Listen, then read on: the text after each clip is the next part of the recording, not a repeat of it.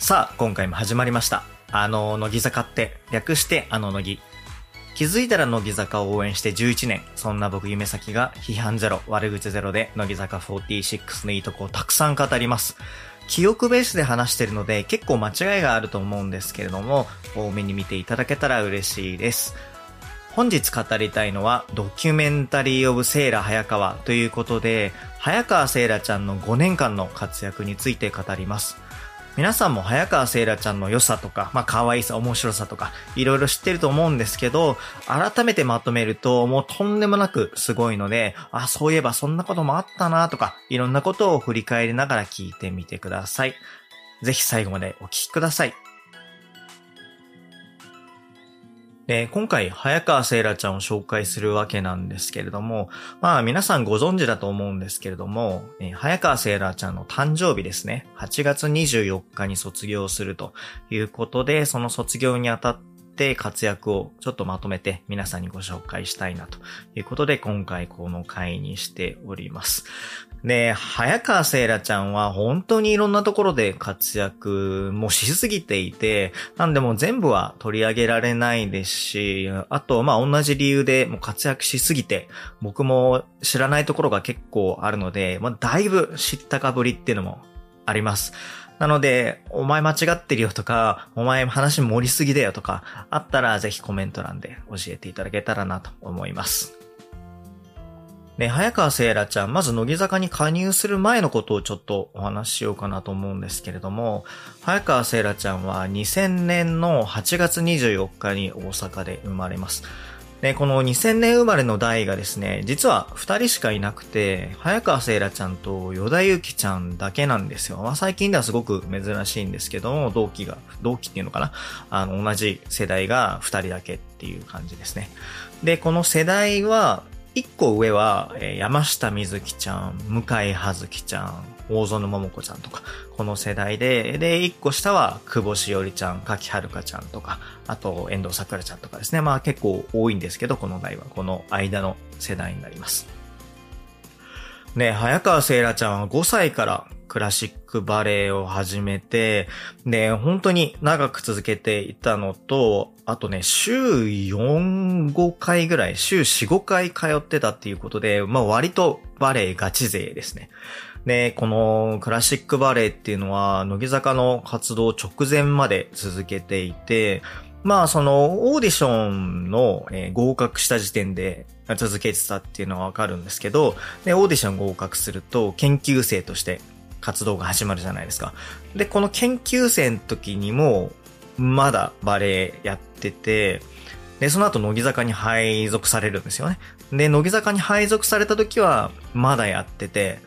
で、これは多分なんですけど、お見立て会の時もまだやめてないんですよね。まあ実際に活動は多分できてなかったと思うんですけど、でも本当にそれぐらい活動直前まで続けてたということで、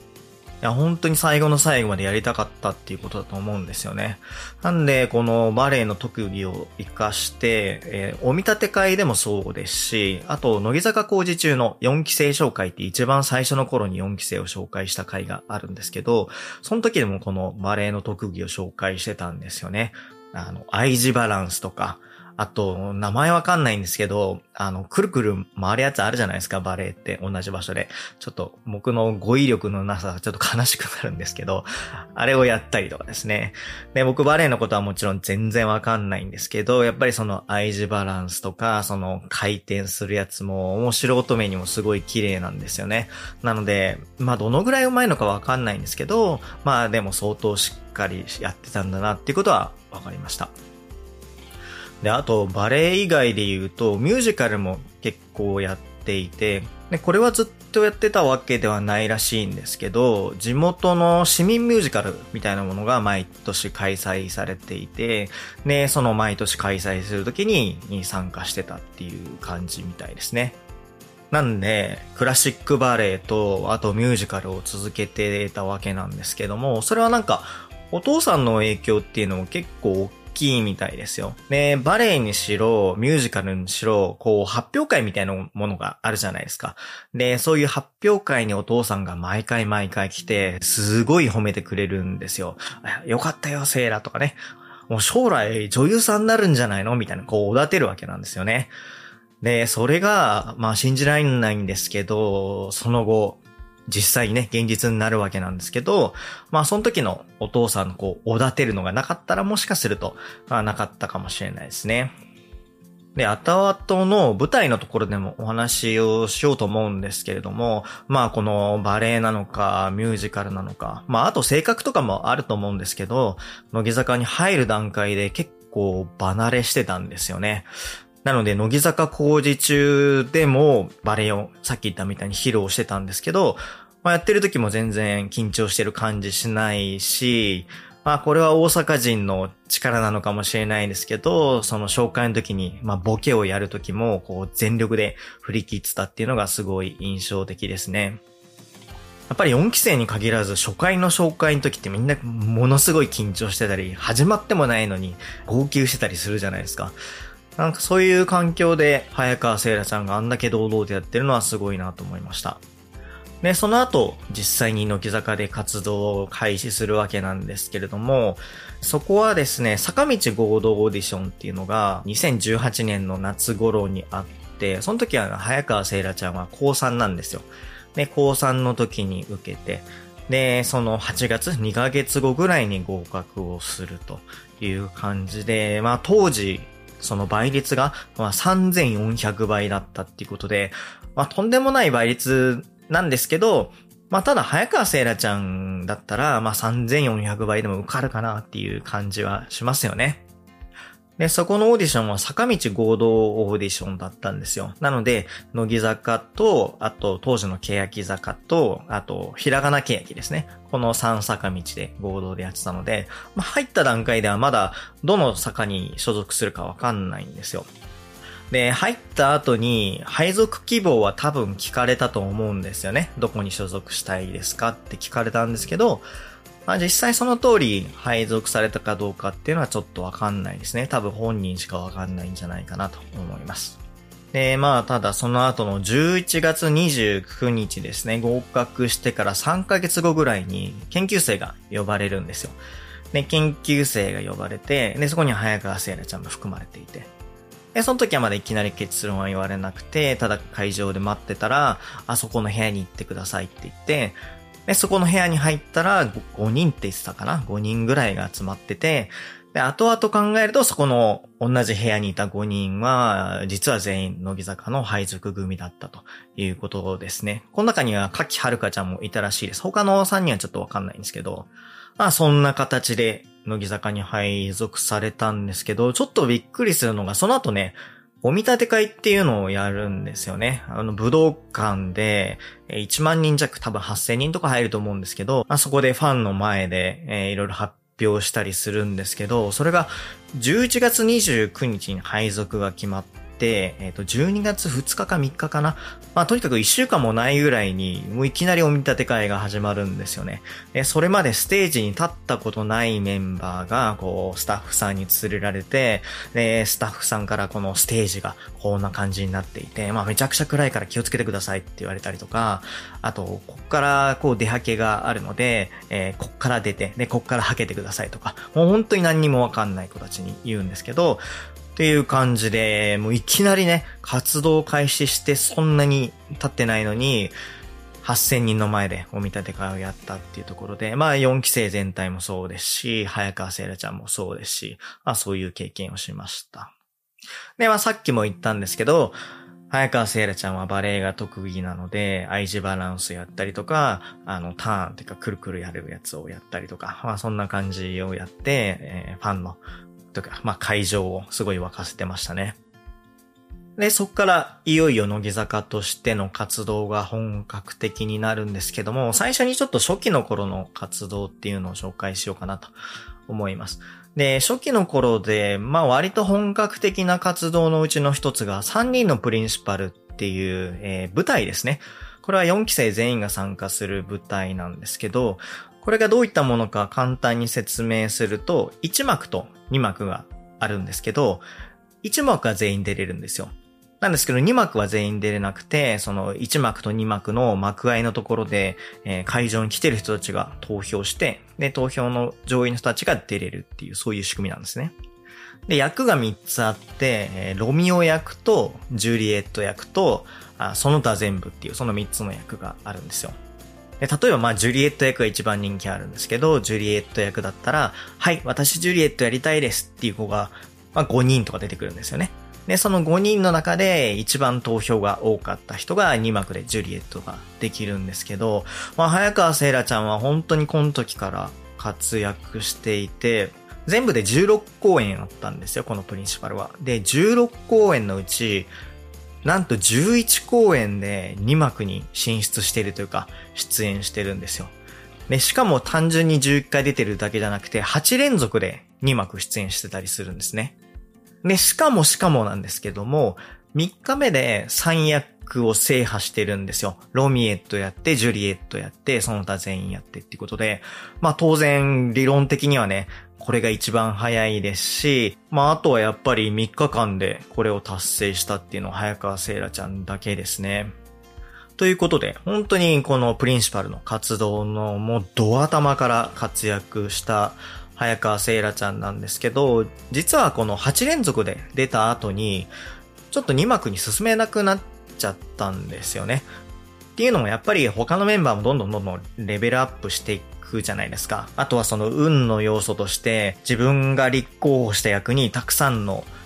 メンバーが立候補したら当然倍率も高くなるしとか、まあいろんな理由があってなかなか2幕に出演できなくなっちゃったんですけど、ね、4期生の本当にいいところだなと思うのは、落ちた時にすごい励まし合ってくれるんですよね。これ結構やっぱ大変じゃないですか。だって自分も落ちてるのに、他のことを気遣ってあげるって、すごく大変なことだと思うんですけど、まあそれをみんなでやっていて。で、早川聖羅ちゃんは、その2幕に進めなくなった時にみんなから励ましてもらって、はあ、4期生のことは本当に好きになったって言ってますね。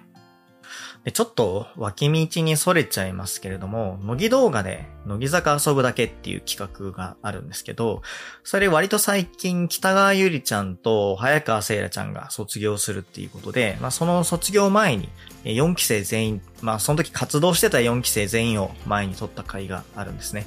で、それを見ると4期生って本当にこう自由で、まあなんかめちゃくちゃなんですよ。で、まとまりもないんですけど、でも4期生がいるだけでみんな本当に楽しそうにしていて、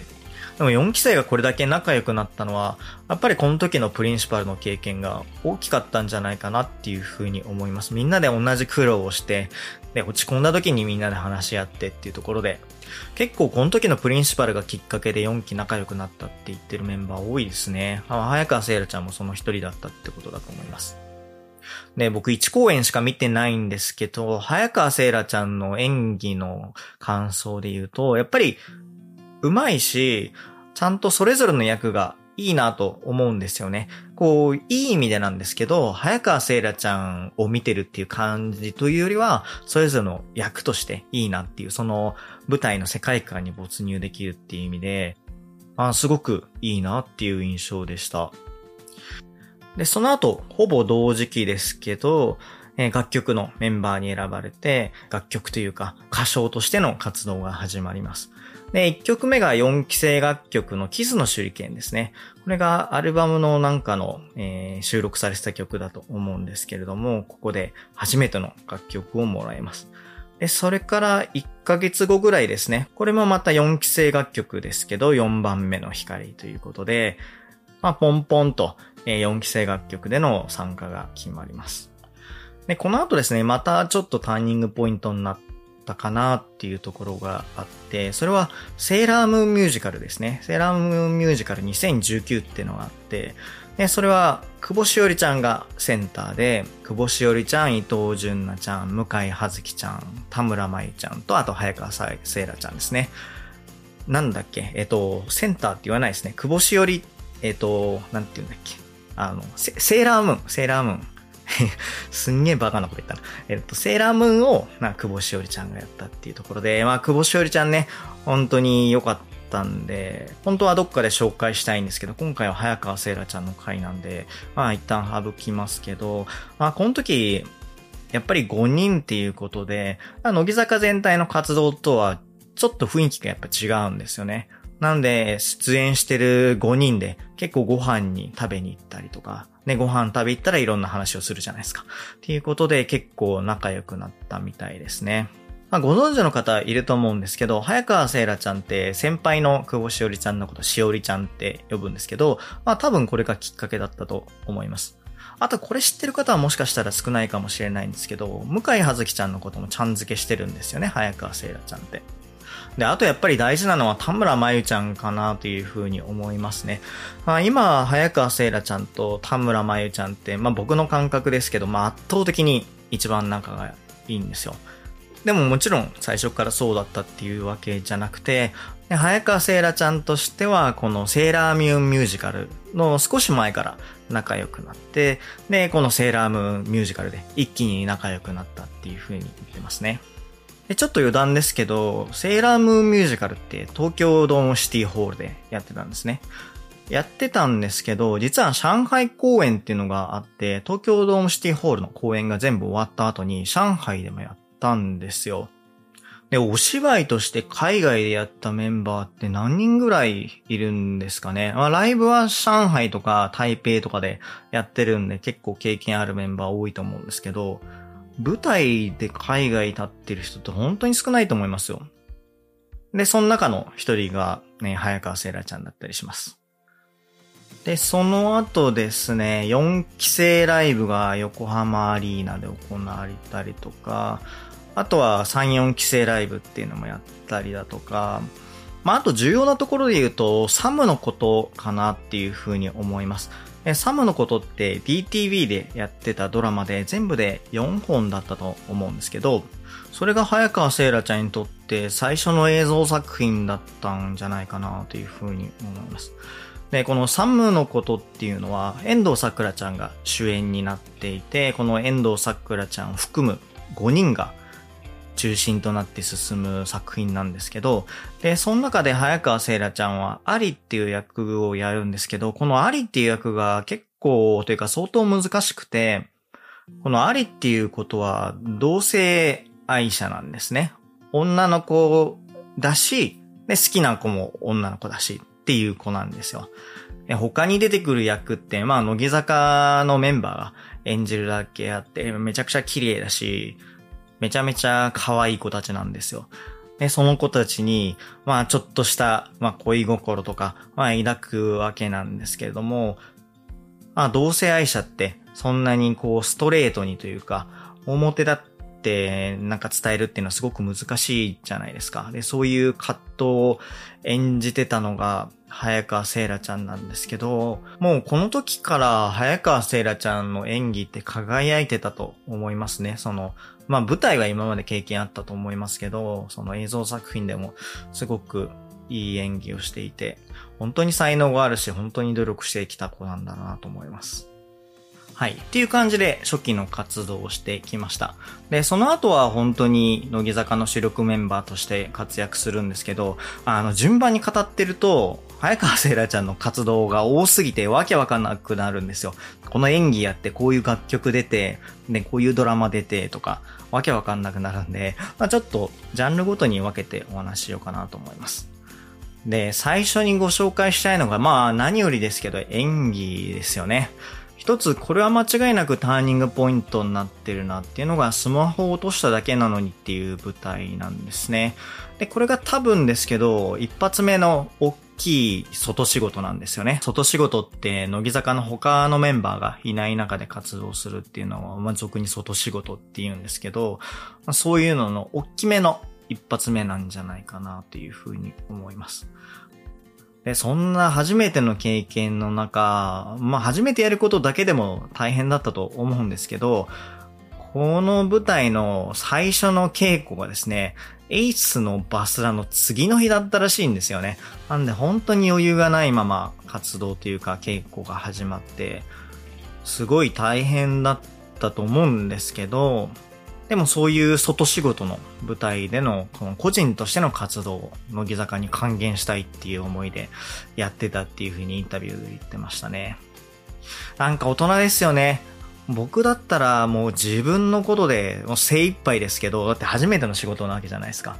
なんですけど、早川せいらちゃんはもうこの時点ですでにグループのことっていうのを考えて行動して外の仕事をやってたっていうことで、まあ大人だなって思いますね。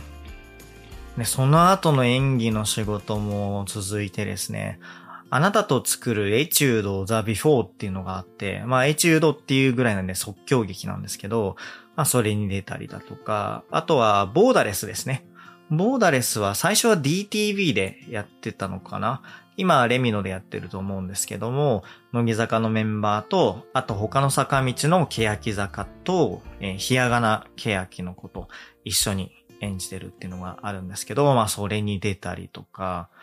あとは、朗読劇なんかもやってますね。朗読劇の、えー、女優探偵、ロミオとジュリエット殺人事件っていうのがあってですね、それをやったりとか、で、他にはスマホを落としただけなのに、ってさっきお話したと思うんですけども、これのアンコール上演っていうのがありました。これは確かコロナかなんかで途中で中止になって、いろいろタイミングを見てやっとできたっていうのが、このアンコール上演だったと思うんですよね。で、これに早川せいらちゃんも参加することができて出演したっていうのがあります。あとはアクトレスですね。アクトレスはさっき言ったボーダレスの続編ですね。で、最近だとしたいとかしたくないとかの話じゃないっていう朗読劇があって、それに映像出演しました。あの、作品自体は朗読劇なんですけど、その朗読劇の中に映像が流れてくるんですね。で、その映像に出演していたのが早川せいらちゃんですね。で、この時の早川せいらちゃんはもう若い時の無邪気な女の子から、まあ、現実を見始める女性まで、その幅のある演技っていうのが本当にすごかったですね。あれを見てもうちょっと早川せいらちゃんの演技見たいなって思ったのはちょっと本音としてあります。はい。続いて楽曲での活躍を紹介したいと思うんですけど、あさっき言ったみたいにですね、4期生楽曲の活動と、あと全体楽曲っていうのがあるので、まあそれの活動に参加していて。で、それ以外のユニット曲とかは別に参加してなかったんですよ。で、そこでもうこれは明らかに流れが変わったというか、あの、早川せいらちゃんにとって大きかったと思うんですけど、アウト・オブ・ザ・ブルーっていう楽曲ですね。で、これは4期生楽曲で、僕は僕を好きになるっていう、ね、表題曲に収められた曲なんですけど、ここで早川せいらちゃんが初めてセンターを務めることになります。で、このアウト・ブ・ザ・ブルーっていうのは、まあ、曲調もそうだし、MV もそうだし、歌詞もそうだし、振りもそうだし、もう全部が可愛いんですよね。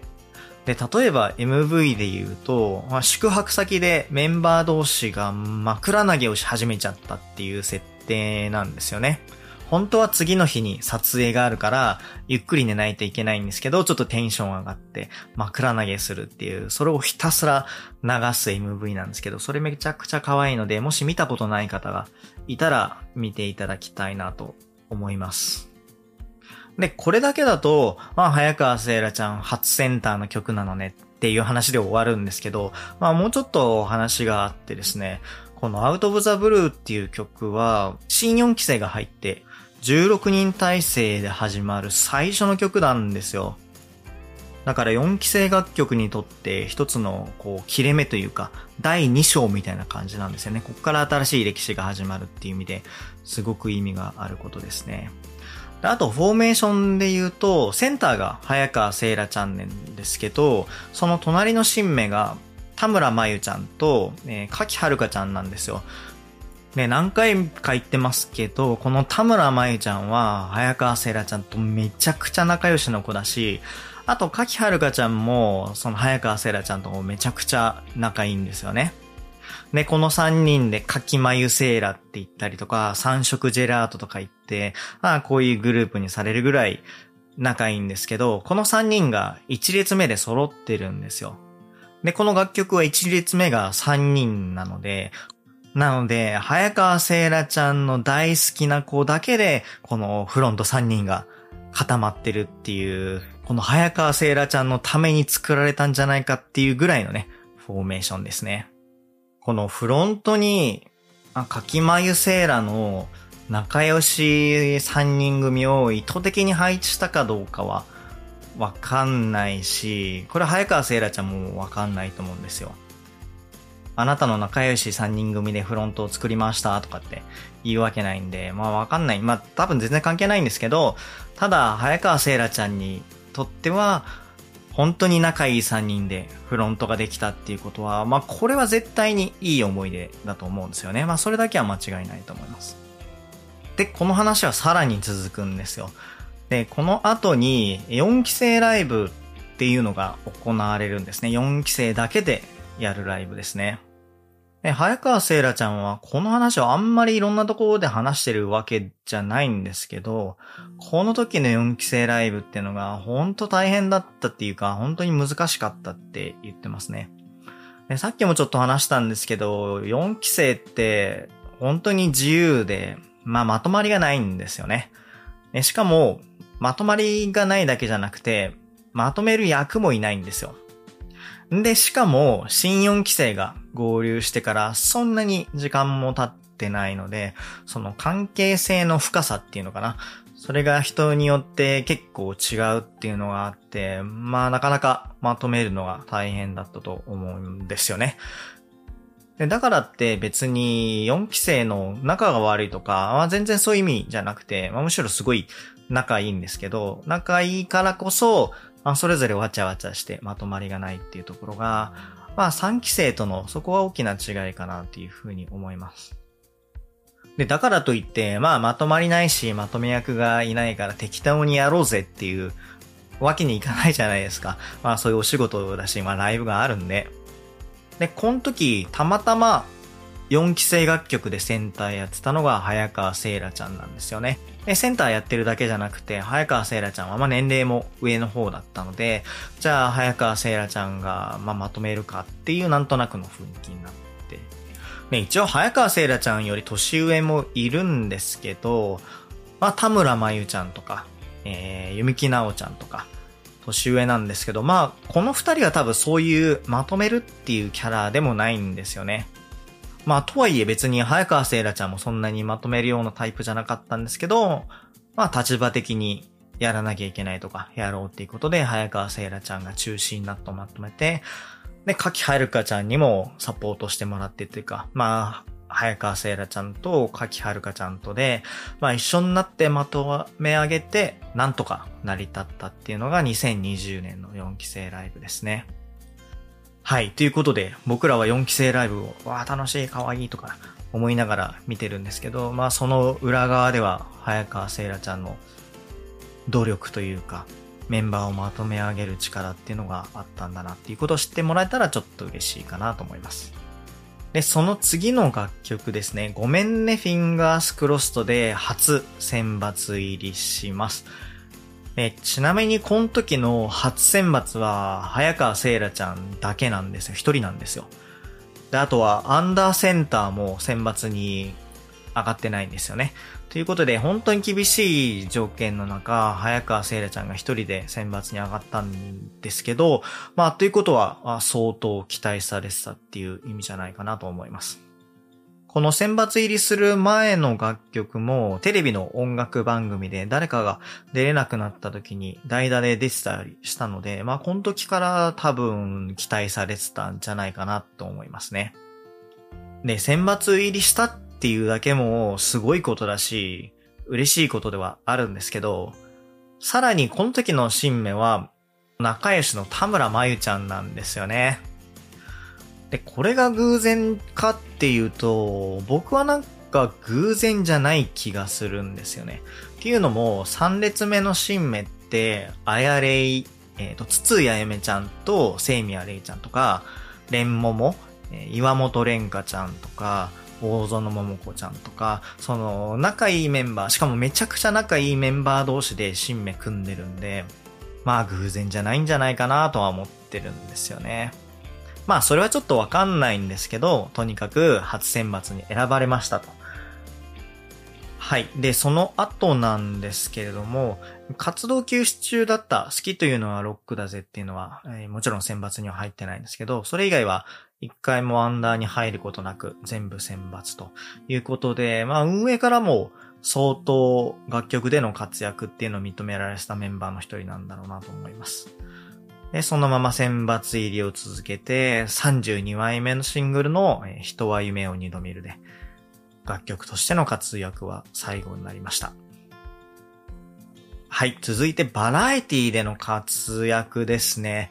早川せいらちゃんって本当に活躍の幅が広いんですけど、まあ、こんな感じですごい真面目にやってるかと思ってたら、ちょっとふざけた要素っていうところもあって、本当に4期生の中で欠かせない存在になったんですけど、初期の頃って大きなものとしては、乃木坂どこへですね。で、この乃木坂どこへっていうのは、4期生と、あと、さらば青春の光の森田さんと東袋さんでやっていく番組なんですけど、特徴の一つは4期生だけでやるっていうことですね。3期生とかその上はいないっていうところで、まあこれは結構大きかったんじゃないかなと思います。で、乃木坂どこへって4期生は当然ですけど、テレビ慣れ全然してないんですよね。でもその中で、早川せいらちゃんは最初から明るくて、で、いい意味で、さらば青春の光の森田さんと東袋さんに、こう、遠慮なく、突っ込んでたというか、自分の感情の思うままね、ぶつけてたっていうところがあって、これ本当に良かったなと思います。早川せいらちゃんってもともとこう、明るくてふざけててみたいな、そういう性格だったと思うんですけど、割とこの番組がきっかけで、乃木坂の活動の中に、その、活かしていけるというか、組み込んでいけるようになったんじゃないかなっていう印象はすごくありますね。これはさらば青春の光さんの森田さん、東袋さんのキャラクターと、あと、こう、同期だけでやってるっていうところは大きいんじゃないかなと思いますね。あ、早川せいらちゃんがいくら天真爛漫といえどですよ。やっぱさすがに先輩がいたら、ちょっと気使うじゃないですか。それがなかったので、早川せいらちゃんの色がうまく番組に出せたんじゃないかなと思いますし、それが後々のこうバラエティの活躍につながったんじゃないかなと思います。ね、この乃木坂どこへっていう番組が本当に面白くて、いつまでも続いてたらいいなと思ったんですけど、まあ、残念ながらコロナに突入してしまって、この乃木坂どこへっていうロケ番組は絶対続けられない状況になっちゃったんですよ。っていうことで番組の、まあ、メンツは変わらなくて、やる内容が変わるってなったのが、乃木坂スキッツっていう番組ですね。で、この乃木坂スキッツっていうのはコント番組なんですけど、ここでも早川せいらちゃんがもう一番最初から活躍するんですよね。コントと舞台って全然違うとは思うんですけど、この舞台の経験を積んできた早川せいらちゃんっていうのは、もう最初から振り切ってたし、その役のキャラクターっていうのをこう、うまく作り上げられてたので、まあ初期は本当に、なんて言うんですかね、ちょっと頭一つ抜けてたなっていう気はします。で、それはすごいところがあって、じゃあ、早川せいらちゃんって台本をもらいました。で、その本通りに演技できました。すごいねっていうだけじゃないんですよ。で、僕らあんまり知る機会ないんですけど、その裏のところで早川せいらちゃんって私こういう役やりたいですとか、こういう設定でやりたいですっていうのを結構言ってたんですよね。私も面白いものを作りたいんですっていうその積極性がすごいなと思いました。番組が進むにつれて他のメンバーもいろいろ経験してコントにも慣れてきてそういう提案をしたりもするんですけど、あ最初からやってたのは多分早川せいらちゃんだし、その後もずっと続けてたのも早川せいらちゃんじゃないかなと思います。で、あとは乃木坂工事中ですね。乃木坂工事中で、えー、大きく変わったっていうのは、これは明らかに一個あって、それが何かっていうと、ごめんね、フィンガースクロストの選抜入りなんですよ。で、まあこれはまあしょうがないんですけど、乃木坂工事中って選抜に入らないと出演しづらいんですよ。選抜に入ってる人はすごいたくさん出るけど、入ってないと本当にたまにしか呼ばれないっていう形で、早川聖羅ちゃんが選抜に入る前は、4期生の選抜で5人だったので、別に名前は言わないですよ。その5人が出てて、で、他の子は、まあ4期生特集みたいな回とか、本当にたまに呼ばれるっていう感じだったんですけど、この時から早川聖羅ちゃんも呼ばれて、で、大活躍することになります。はい。でも他にも活躍の場はあってですね、もう数えきれないぐらいあるんですけど、ラジオですね。ラジオだと、ザ・ヒット・スタジオっていう、これは音楽番組ですね。これを1年ぐらいやったりとか、あとは京セラテクノロジーカレッジっていうのもあって、これをやっていたりとか、あと大きいのはラジラーサンデーですね。ラジラーサンデーって NHK でやってる、なんていうんですか、バラエティのラジオ番組なんですけど、もう乃木坂が何年ぐらいやってんだろう多分7、8年とかやってるんじゃないかな。まあそういうラジオ番組があって。で、その中で今、早川聖来ちゃんが隔週でレギュラーやってるんですよ。隔週レギュラーっていうのかな。ね、この、ラジラ出るのは多分本当に大変で、っていうのもこの番組って3時間あるし、生放送なんですよ。ね、しかも、これ夜遅くて本当に疲れてる時間帯なんですね。夜の8時から夜の11時までやってるんですよ。なんかそういうものすごい疲れてる状況にもかかわらず、早川聖羅ちゃんって本当に元気というか、まあ元気じゃないと思うんですよ。でも疲れてる素振りも見せないっていうところで本当にすごいなと思います。で、しかもこのラジラーサンデーってサンデーっていうように日曜日なんですよ。ということで、ミーグリとかなんかのイベント終わりの時があって、そういう時って本当に丸一日やった後にラジラ来てるはずなんで、相当大変だと思います。この番組って本当に今まで何人ぐらいだろう結構多くのメンバーがアシスタント MC っていうのをやってきて、で、それぞれメンバーでカラーが違うんですよ。それがまた面白いんですけど、で、メインの MC は、今は、えー、藤森さん、オリエンタルラジオの藤森さんと、あと4人ぐらいかな、こう、ローテーションで回していくっていう形なんですけど、なんで、まあまあ、下歴長いんですよ、皆さん。だから、その MC の方の話に乗っかるメンバーもいるんですけど、もう早川聖羅ちゃんはもうガンガン行くから面白いんですよね。こう遠慮がないっていうか。なんかそれ自体が番組をすごく良くしていると思いますし、あと、乃木坂のメンバーにとってもそれすごいいいことだなと思うんですよ。この番組って他の乃木坂メンバーが来るんですけど、4期とか5期ってそんな芸歴の長い芸人さんにこうガツガツ行くのやっぱ難しいじゃないですか。ちょっと遠慮しちゃうじゃないですか。でもその隣で早川聖羅ちゃんがこうガツガツ言ってくれるから、他のメンバーもこう力を抜いて番組に臨めてる感じがしてすごくいいなっていう感じがしますね。で、あとこの番組ってリスナーさんが考えた、お兄って言うんですけど、お兄が考えた激甘ゼリフとかも言わされたりするんですけど、まあそれもキャラ振り切ってやってくれるので、まあ他のメンバーも吹っ切りやすいんじゃないかなと思います。ということで、ラジオでも活躍しました。まあ、特にラジラーで活躍してましたね。本当に真面目なだけじゃなくて面白いっていうのは最強なメンバーだと思います。はい。で、これはまあちょっとお話しとかなきゃいけないかなっていうところがあって、早川聖羅ちゃんってちょうど去年の今頃舞台に出演していたんですけれども、舞台の当日ですね、急に出れなくなっちゃって、ったんですよね。まあ、当日っていうか、確か幕が上がってから出れなくなっちゃったんじゃないかなと思うんですけど、それで休止になっちゃったんですよね。で、これなんでかっていうのは全然わかんないんですけど、ただまあ事実として、この時は舞台を今言ったようにやってたし、で、真夏の全国ツアーの前だったし、あとスター誕生ライブの前だったし、あとラジラーもやってたので、まあ、相当スケジュールが過密だったのは、これは間違いないですね。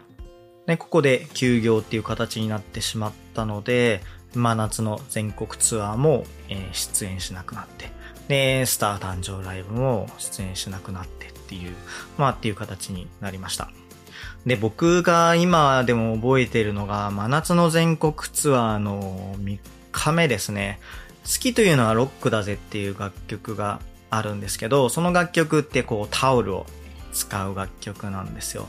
その時田村真由ちゃんが自分のタオルじゃなくて、早川聖羅ちゃんのタオルでパフォーマンスしてたんですよね。これすごい印象的で、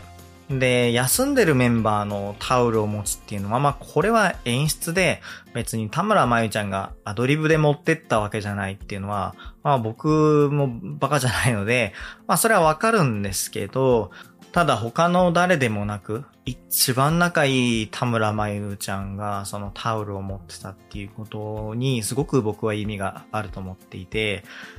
そのライブの会場で見たときに、まあちょっとやっぱりグッと来るものがありましたね。という形で、えっ、ー、と、休業したんですけども、その、約3ヶ月後ぐらいですかね、に復帰することができました。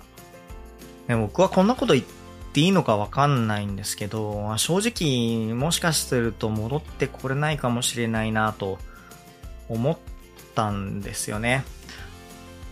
だって、まあ自分がその立場になって、まあ会社なり、学校なりで、すごい重要なイベントに出れなくなっちゃって、で、ちょっとお休みをして、で、その後戻ってくるって相当勇気があることじゃないですか。で、まあ会社だったらその会社の人しかわかんないし、学校だったら学校の人しかわかんないけど、でも早川せいらちゃんの場合は、乃木坂のファンももちろんそれを知っているし、あとその業界の関係者、特にその舞台の関係者って多分ですけど結構みんな知ってるわけですよ。で、その状態で戻ってくるっていうのは本当に勇気がいることだと思うんですけど、でもやっぱり早川聖羅ちゃんって芯が強いんでしょうね。まあそういう状況で、まあ、戻ってこれたということで、その後活動を再開しました。はい。で、いよいよ早川聖羅ちゃんについて語ってきたものも、もうだいぶ終わりに近づいてきてるんですけれども、まあ最近あったことをお話、順番にしていこうかなというふうに思います。まあまず、まあ僕このことはあんまり語りたくはないんですけど、まあ、早川せいらちゃんのことを話す上で外せないなと思うのが、演出家の聖子さんっていう方がいて、で、早川せいらちゃんがこの方について、ラジラサンデーの中で、まあ、告発したんですよ。まあ、その、ラジオの生放送の中で、いや、あの、演出家の聖子さんっていう人がいてと。で、その人が、まあ、ブスとか、お前一人いなくてもいいとか、まあ、そういうことを言ってくるんですっていう発言をしたんですね。本当はもっとえぐいことを言ってるんですけど、僕ここで言いたくないので、もしあの、どういうことを言ったのか気になるっていう方は、僕別の回で、えー、聖子さんについてお話をしてるので、それを聞いていただけたらなと思います。それ結構リアルに話してます。で、その聖子さんは、その発言の一部が事実だっていうことを認めて、えー、乃木坂の公式に、えー、まあ、申し入れて、演出家の立場を折りますっていう、まあそういうことになったわけなんですよね。まあなので、早川せいらちゃんがどう思ったのかっていうのは、それは僕わかんないんですけど、まあ僕から見ると早川せいらちゃんは他のメンバーを守るために、まあ首とか、あの業界を干されるとか、まあそういうのを覚悟で告発しましたっていう、まあそういうことだと思います。で、その後約1ヶ月後ですね、ブログで乃木坂46の卒業と芸能界を引退ということを発表します。ちょっと本文を紹介しますね。私、早川聖羅は乃木坂46を卒業し、芸能界を引退します。大好きな仲間、可愛い可愛い後輩たち、そして愛おしくて大切でかけがえのない私の大好きなファンの皆さん、心残りがないわけがありません。神宮の夏の終わりの夕焼け、スタジアムで見た大きな月、光る海のようなサイリウム、山腹から見える夜の街並み、覚悟を決めた先輩の後ろ姿、たくさんの楽しい話をしてくれるファンの皆さんの笑顔、雲の上から飛び降りた景色、たくさんの光の海、あの日始めていなければこんなに美しい景色を見ることなんてなかったのかな、なんて思うことがたくさんあります。この乃木坂46でいろんな景色を見続けたい、そんな気持ちでいっぱいでした。そして、たとえ小さくても私にしかできないこと、私だからこそできたことを成し遂げたんだと誇りを持つことができました。そんないつの日からか卒業というものをずっと考えていました。乃木坂46、早川聖羅の芸能界という世界での生活はあと少しで終わります。ですが、人生とはこうやって短編小説の連続で私という本が出来上がるのではないかと思います。だから私はこれからも私という人生のページを進めていきたい。もっともっと大変なことがあるかもしれません。でもそんなことすら乗り越えた先には素敵なものがあると学んだからこそワクワクする気持ちになります。だからこそ長い人生の一生目は私は達成感を胸に卒業することができるのだと思います。心の優しい思いやりのある大好きな仲間と、たくさん努力を惜しまない後輩たち、そして未来で乃木坂46になる子たち。乃木坂46という物語はこれからも続いていくと思います。私は一人の早川聖羅という人間となって、笑顔でその物語を見守りたい。私は私という物語の途中で少し立ち止まり、乃木坂46という物語のページを開く時があると思います。その時、私はきっと笑顔だと信じてください。はい。ということで、一部を紹介してきました。全文はもちろん読めないんですけど、一文一文、一文字一文字に思いが込められている、本当にいい文章ですので、読んでいただきたいなと思います。このブログもいつまでも読めるわけじゃないんですよ。どっかでクローズされるので、読めるうちに読んでいただきたいなと思います。そんな卒業が発表された1ヶ月後ですけれども、真夏の全国ツアーの大阪公演、えー、2日目ですね。この最後に卒業セレモニーが行われました。で、何曲かパフォーマンスをやって、で、メンバーからメッセージをもらったりとか、まあそういう演出があるんですけど、メンバーからのメッセージはですね、まあ僕はあの場限りで言ってるからこそ意味があると思うので、まあここでは言わないんですけど、どうしても気になるよっていう方は、ネットで多分ファンの方が書いてると思うので、それを見てみてください。この日すごかったのが、アンコールがやまなくてですね、もうスタッフの方がもう撤収の作業に入って、もう会場内に入ってるし、で、ファンの人ももう結構帰ってるんですよ。でも、アリーナもそうだし、スタンドもそうなんですけど、アンコール止めない人たちが結構いて、で、ああいう人たちって別にアンコールしたら、早川せいらちゃんが出てくるとは、別に思ってないと思うんですよね。なんですけど、まあ、アンコールで出てこなかったとしても、裏で聞こえてたらいいなとか、後々映像になって、まあ見ることになると思うので、そこで伝わればいいなとか、まあ、あと本当に1ミリも伝わんなくても、それをこう発することが大事だなとか、あ多分そういうことだと思うので、あれだけアンコールが続くことってなかなかないですかね。で、アンコールしても出てくるわけじゃないっていうのは分かってるのに、あれだけアンコールが続くってことはなかなかないので、まあ、早川せいらちゃんが本当に愛されてるなっていうことを感じましたね。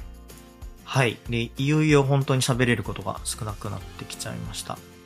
写真集またいつかというタイトルなんですけど、発売されます。8月29ということで、まあ卒業の後になっちゃうんですけど、これは多分写真集は何曜日に発売するとか多分決まってると思うんですよ。その売上ランキング的に。だから誕生日に合わせらんなかったんじゃないかなと思うんですけど、8月29日、真夏の全国ツアーの翌日に発売されます。この写真集はシンガポールで撮影されていて、なんか無邪気な笑顔からちょっと大人びた表情まで幅広い雰囲気の作品みたいです。でそんな発売の時の早川せいらちゃんのコメントなんですけども、あさっきのブログのなんて言うんですか、タッチとすごく似ていて、僕は素敵な表現だなというふうに思うんですけど、人生の物語を進めている今その瞬間の私を撮っていただくことができました。写真とは人生の瞬間を切り取るものだと思います。乃木坂46としての私の形に残る最後の思い出としてありのままの私の瞬間を皆さんにお届けできると思いますので楽しみに待っていてくださいと。はい、というコメントです。本当に素敵だなと思います。それから、秋元康さんがですね、帯にコメントを書いていて、またいつかとはいつのことだろう。1ヶ月後 ?1 年後 ?10 年後？そんなあやふやな言葉なのに、早川聖羅が言葉にすると確実性が増すような気がする。きっと会えるよね、と。いうコメントになっていて。まあタイトルのまたいつかっていうのと、この秋元康さんのきっと会えるよねっていう、まあコメントで。まあこれだけ聞くと、また芸能界に戻ってきそうな感じはする。まあそういうニュアンスもあるんですけど、まあ実際どうなんですかね。僕はいろいろ感じてることはあるんですけど、ここで考察しても野暮だと思うので、今日はそっとしておきたいと思います。はい、ここまでで早川せいらちゃんの5年間の活躍を紹介してきました。まあ、最後に1個だけ僕の個人的な思いみたいなものをお話しさせていただきたいんですけど、僕の目に映る早川せいらちゃんって、すごく真面目で、努力家で、本当に魅力的なメンバーだなと思うんですよね。自分の意見をはっきり言うことができている、この芯の強い女性っていうのがすごく印象が強いんですけど、だけど同時にすごく脆いというか、折れやすいなっていう印象も持っていて、例え話になりますけど、ダイヤモンドって、ゆっくり押す分にはめちゃくちゃ硬いんですよ。なんですけど、まあ、例えばハンマーで叩いたりとか、強い衝撃を与えると、簡単に粉々になっちゃうんですよね。で、ダイヤモンドだけじゃなくて、そういう宝石っていろいろあって、なんか早川セイラちゃんって、僕はなんかそういう意味ですね。ちょっと見ていて怖いというか、ちょっと儚い存在というか、あそういう、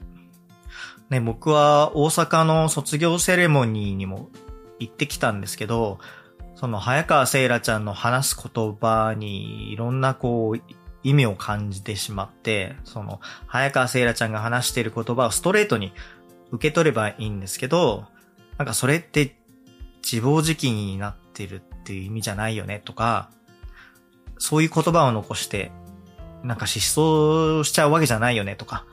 ね、早川せいらちゃんって頭がいいからいろんなことを考えてるじゃないですか。なんで僕はそういうところを勝手に不安に思ってます。はい。ということで、本音としては早川せいらちゃんの活躍をもっと見たかったっていうのはありますけどね。あ、そりゃそうですよね。早川せいらちゃんあんだけ見て、ああ、ありがとう、お疲れバイバイっていう風にはならないですよね。あんだけ才能があって、努力家で、メンバーから愛されてて、ファンから愛されてて、本当に魅力的なメンバーだと思いますので、まあ多分一生好きなんじゃないかなと思います。ただ、まあこれからは芸能界を離れるっていうことなので、あの、乃木坂にいた時とか芸能界にいた時とはまた違う幸せを掴んでほしいなと思います。ということで、今回は早川せいらちゃんについて語ってきました。ちょっと憶測とか知ったかぶりとかを入れすぎた感じはしてるんですけど、でも不完全でもいいので、早川せいらちゃんについてまとめたくて、今回はドキュメンタリー風に仕上げました。いやー、人間って悲しくて、どんな素敵な思い出でも少しずつ忘れていっちゃうじゃないですか。なので僕は時々この配信を自分で聞いて早川せいらちゃんのことを思い出したいなと思ってます。ちなみに今日と同じような感じで前に北川ゆりちゃんについてもドキュメンタリー風にまとめていますので今回の回を聞いて面白いと思っていただいた方はその北川ゆりちゃんの回も聞いていただけたらなと思います。以上本日のテーマはドキュメンタリーオブセーラ早川でした。続いてリスナーさんからのメッセージコーナーです。と言いたいんですけれども、今日はとある方からメッセージをいただいてますので、こちらお聞きください。あ、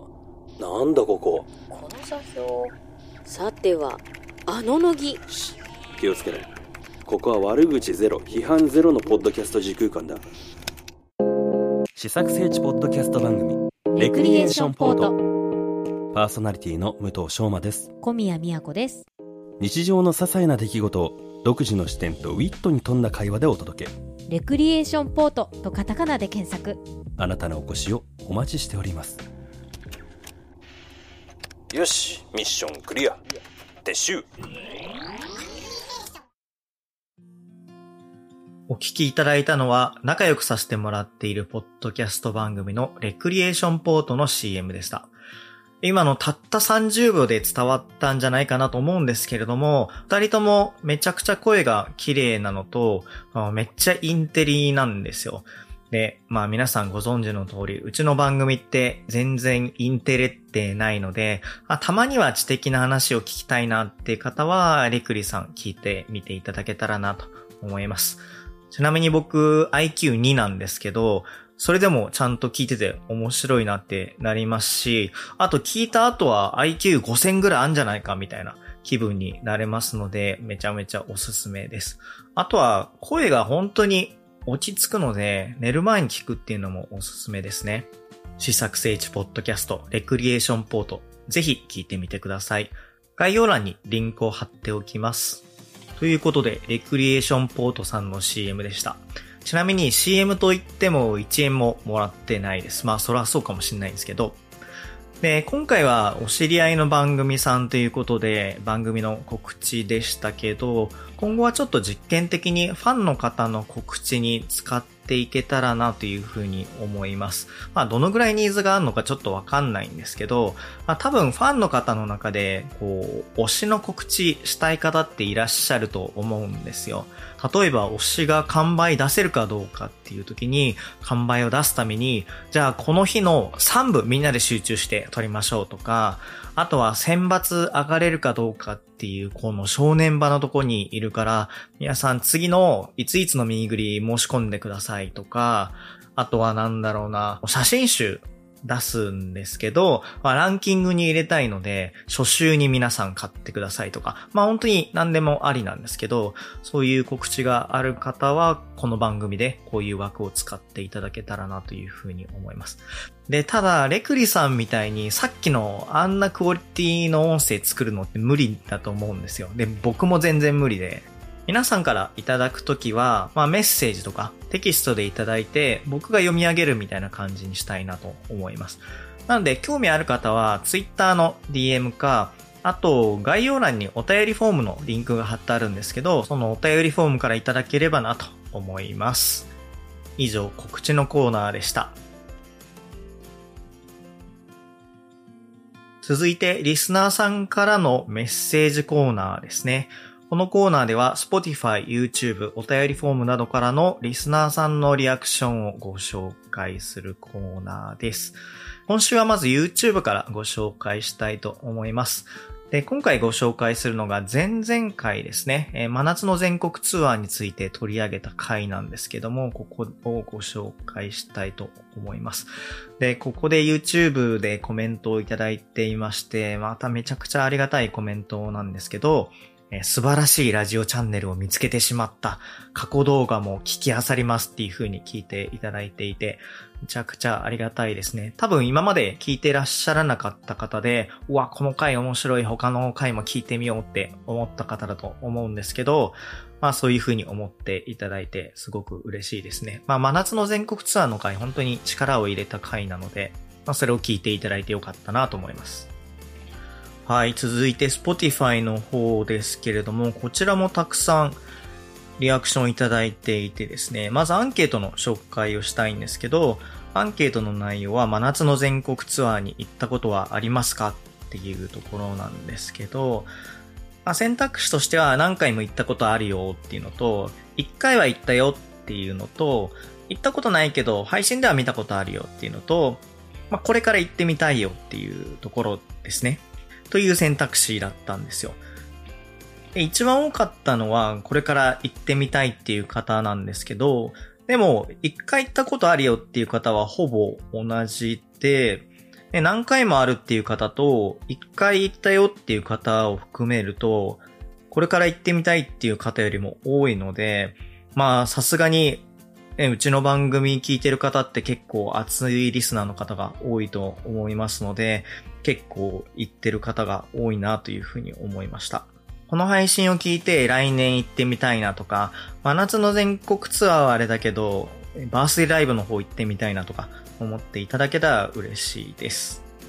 えー、最後、Spotify の、えー、コメントですね。真夏の全国ツアーの思い出とか、これから見たいことを教えてくださいっていう質問で、コメント2ついただいています。えー、1つが、推しのなぎちゃんをはじめ、乃木坂全員の生パフォーマンスを目に焼き付けたいということで、この方は、あ、井上なぎちゃんが押し出し、あと、タイミング的には多分宮城終わってたと思いますので、神宮で見るっていう形になるんじゃないかなと思います。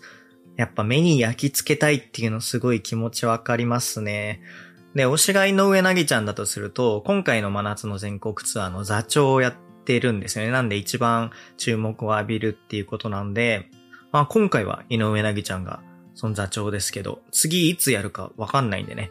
本当に今回目に焼き付けるぐらい見ていただけた方がいいんじゃないかなと思います。それからもう一方ですね。全国ツアー2022大阪公演初日で好きというのはロックだぜの初披露を見れたこと、それと生アクチュアリーの衝撃ということなんですけど、これちょっと羨ましいですね。僕去年の大阪公演は見てないので、好きというのはロックだぜを見たのが、えー、神宮なんですよね。やっぱり初披露って本当にいいんですよね。貴重なことだし、もう二度とないので、まあそういう場面に立ち会えたのは本当に羨ましいですね。それと生アクチュアリーの衝撃ということなんですけど、これも同じタイミングのことなんですかね。まあ多分そうだと思うんですけど、アクチュアリーって他の乃木坂の曲と結構違うので、ライブで見た時のインパクトって相当強いんですよね。サビ前の演出とかもすごい特徴的ですしね。あれはまあ確かにライブでしか感じられないものかもしれないですね。まあ、今年もアクチュアリーの演奏あると思いますけど、これから神宮とか、あと配信で見る方は、ここ注目なんじゃないかなと思います。ご紹介は以上になります。こんな感じで紹介されてもいいよっていう方は、えー、YouTube、Spotify、もしくはお便りフォームからいただけたらこんな感じで読み上げたいなというふうに思います。で、お便りフォームの方はですね、いや、読んでほしくないよっていう方も、えー、ちゃんとわかるように作ってあるので、読んでほしくないよっていう方は、お便りフォームからいただくのがいいのかなと思います。そしていよいよ最後のコーナーですね。アフタートークになります。今日はだいぶ時間を使いましたね。いや、ちょっと自分の話が長くなっちゃってるなっていう感覚はあるんですけども、実は今高熱の中収録をしていまして、普段体調悪かったら収録しないんですけど、今回は早川せいらちゃんの卒業にどうしても間に合わせたいということで、熱の中収録しているので、ちょっと話が長くなっちゃってるんですけど、そこは許していただけたらなと思います。はい。で、今日話したいのが1個目ですね。もう神宮公演っていうのが始まります。で、会場に行く方、もうチケット取ってる方はもう行ってくださいっていう、まあ楽しんでくださいっていうだけなんですけど、配信で見ようかなって思ってる方は見ていただきたいんですよね。まあ一回4600円なんで、まあそんな安い金額じゃないんですけど、まあよく推しは押せるうちに押しとけって言うじゃないですか。ね、推しのメンバーがいる方は、今回の真夏の全国ツアーが終わった後にもう一回ライブに出れるかどうかっていうとそんな保証はないんですよね。今回の神宮公演が推しの最後のライブかもしれないので、もし配信見ようかどうか迷ってるっていう方は見ていただきたいなと思います。で、その次に話したいのが、僕青さんですね。僕が見たかった青空さんっていう乃木坂46の公式ライバルのグループなんですけど、まあみんなめちゃくちゃ可愛くてね。で、まあ制服もめちゃくちゃ可愛いし、演出というか、その曲もすごい爽やかだし、すごいいいグループだなと思うんですよ。で、ただ今日話したいのはそこじゃなくて、その乃木坂との絡みについて話したいんですよね。で、この間、ミュージックフェアかなんかの音楽番組で、乃木坂と僕青さんが共演したんですよ。ミュージックフェアって、その音楽番組なので、当然そのパフォーマンスをするんですけど、その間に結構トークが入るのが特徴的なんですよね。なんか出演者がこうずらっと並んでトークテーマがあって、それについて語るみたいな、そういう番組なんですよ。なので、そのトークのところに、僕青さんのメンバーと、あと乃木坂のメンバーがいて、で、僕青さんが一番上手側に座って、で、その下手側に、乃木坂がそのすぐ隣に座ったんですよね。で、僕青さんの紹介が始まって、えー乃木坂46の公式ライバルとして、今年の何月に結成されて、なんとかっていう曲でデビューしてみたいなのやったんですけど、いや、問題はその後なんですよね。トークが始まるじゃないですか。その、僕青さんに一切乃木坂の話を振らないんですよ。で、乃木坂にも僕青さんの話を振らないんですよね。それってすごい不自然じゃないですか。だって僕青さんは乃木坂の公式ライバルとしてついこの間デビューしました。じゃあ僕青さん夏の思い出とは何ですか？みたいな。そんなことありえないじゃないですか。普通に考えたら隣に公式ライバルがいるんだから隣になってみてどうですか？とか聞くし、あと乃木坂にも逆のこと聞くじゃないですか。で、それを聞かないで一切会話しないんですよ、その2グループが。で、これは当然仲が悪いとかじゃなくて、まあ演出なんですよね。まあぶっちゃけ乃木坂が僕青さんを嫌いになるほど、今関係性ってないと思うんですよ。正直お互いによくわからんみたいな感じだと思うので、まあそんなことじゃなくて、じゃあ演出って考えた時に、これ誰が演出しているんですかって考えると、その番組サイドの演出ってことはないと思うんですよ。まあそんなことするメリットないですからね。むしろその番組としては隣にライバル同士がいて、どうすかどうすかって聞いた方が面白いに決まってるじゃないですか。っていうことはこの演出は番組サイドじゃなくて、まあ運営サイドですよね。僕青さんの運営なのか、乃木坂の運営なのか、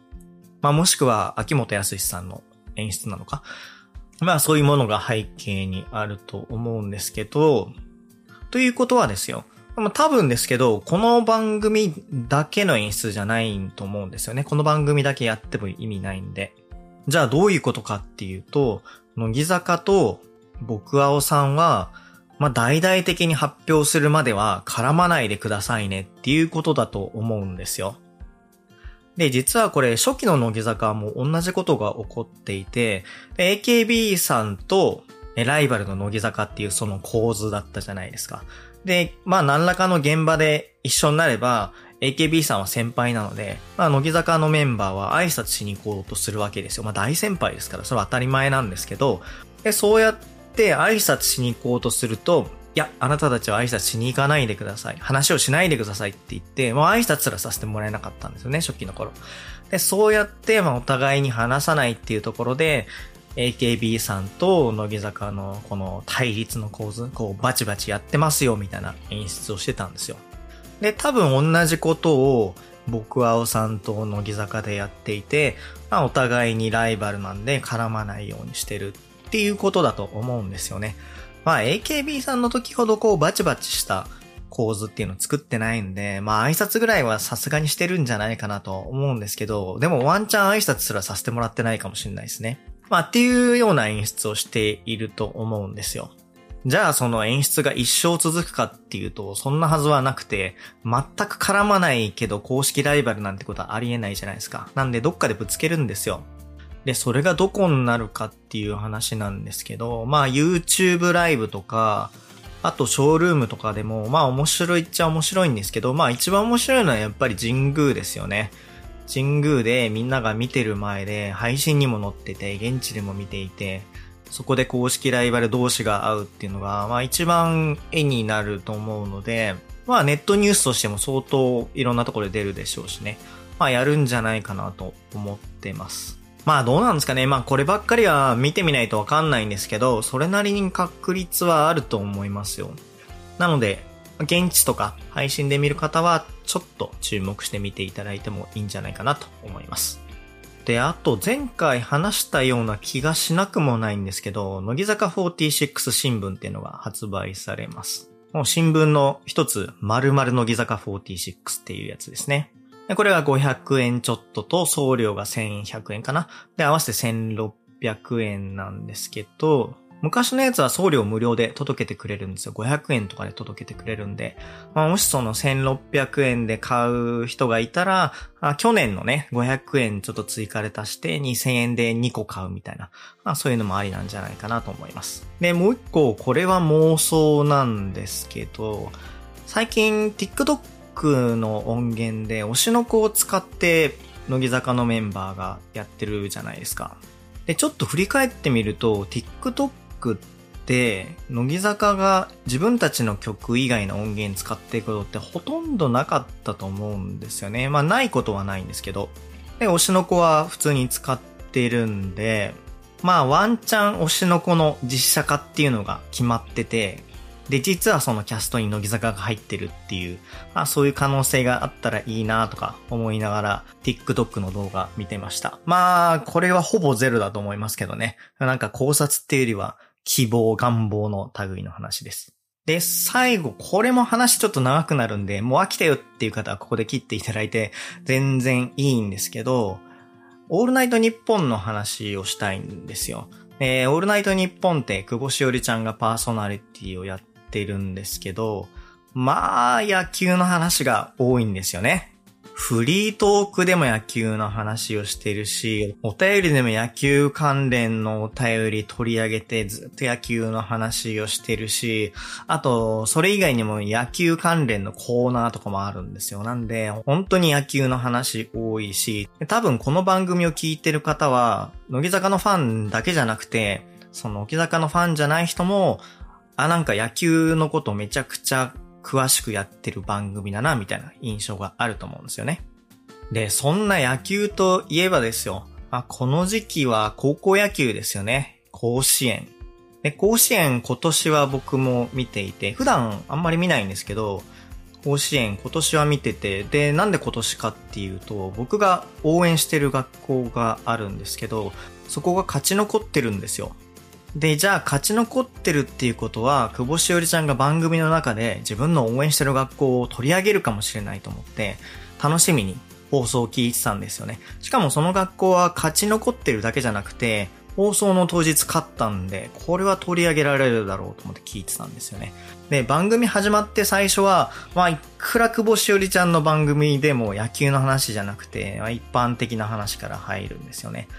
でもどっかのタイミングで絶対野球の話になるなと思って、いつかないつかなと楽しみにしてたら、いよいよ野球の話が始まって、で、野球の話が始まってちょっとしたなと思ったら、もう本当に甲子園の話が始まったんですよね。で、その甲子園のトークの中で自分の応援してる学校の話になったんですよ。それがすごい嬉しくて、自分の好きな久保しおりちゃんっていう子がいて、で、自分が応援してる学校があって、で、その久保しおりちゃんが自分の応援してる学校のことを話してくれるっていう、それが、いや、すっごい嬉しかったんですよね。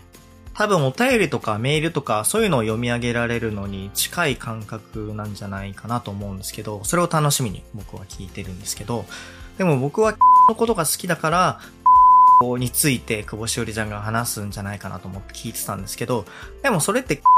だけじゃないと思うんですよね。他にも勝ち上がってる高校っていうのがあって、で、それぞれファンがいるじゃないですか。応援してる人がいるので、それぞれ久保しおりちゃんのラジオ聞くと思うんですよ。でもそれって高校野球だけじゃないと思うんですよね。プロ野球も多分一緒で、まあ、例えば楽天のファンの方が、